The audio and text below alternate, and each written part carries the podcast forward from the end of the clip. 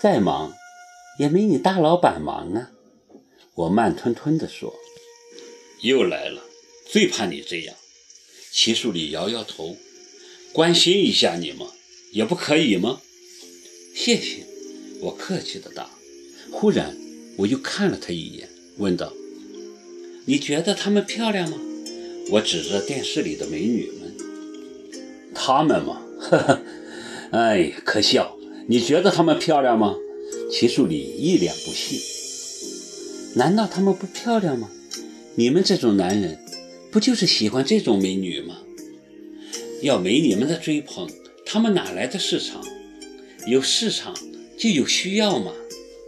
齐树礼笑了起来，哈哈哈！你觉得我是这种男人吗？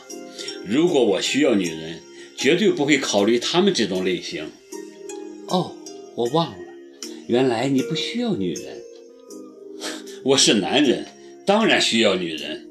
他笑得更厉害了，却又正色道：“但生理上的需要不是我的第一需要，我注重的是感情上的需要。”说着。他的目光在我身上扫来扫去，好像我就是他的需要。我没出声，别过脸，懒得看他。听说你明天要去湘西，他试图岔开话题。是，你怎么知道？听说的。他道。是吗？你的消息挺灵通啊。我冷笑着说。齐树礼看着我。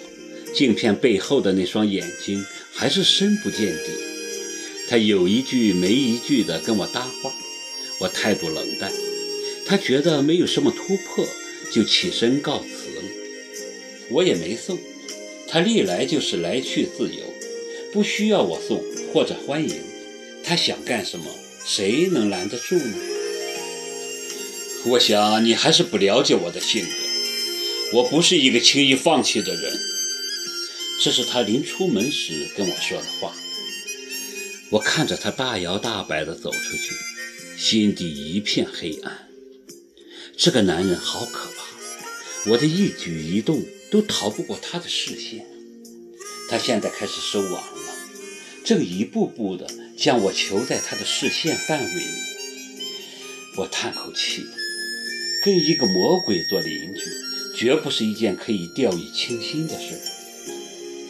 然后我上楼睡觉，刚躺下，电话就响了。另一个魔鬼耿墨池打来的。听说你明天去湘西，他开门见山地问。又一个消息灵通的。是，我简明扼要的答，一句多余的话也不愿多说。要不要我陪你去？他厚颜无耻地问。你陪你该陪的人吧。我不要你陪，是说他吗？我已经跟他分居好久了。对不起，我要挂电话。我才懒得听他们那点破事。我现在在上海一个人，多说句话不行吗？他很不满意地说，声音柔软而磁性。我很想你，真的。你想不想我？你够了没有？我是真的很想你，事到如今，我还能怎样呢？我就是要让你记住我，我会尽我的一切所能忘了你。我拿着话筒吼：“我会尽我一切所能让你记住我。”他也在电话那边吼。我猛地挂掉电话，将头埋在枕头里，狠狠地憋着不呼吸，恨不得憋死自己。碰上这么个男人，我想不死都难。真不知道当年是脑子进水了还是怎么着。我干嘛要去招惹他呀？这下可好，他临死还要拉我做垫背。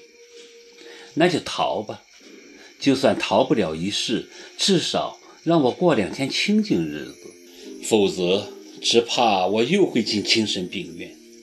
我已经进去过一次，不想再进第二次了。我真的逃了，跟着一大帮人马启程去了湘西，二十多天后才回来。二十多天有多久呢？三周而已。可是当我给英芝打电话，准备告诉她湘西的一切时，还没开口，她就抢着先说话了：“老天，你回来了呀！我还以为你嫁到湘西去了呢。”“嗯，我是有这种可能啊，我还差一点就嫁到湘西了。”我爽朗的笑。亏你还笑得出来！你知不知道这镇子有多乱？出什么事儿了？天塌下来了不成？我还在想。齐树礼出事儿了。他能出什么事儿？我不以为然。你别说，他这回可是生死未卜呀！生死未卜？我一愣。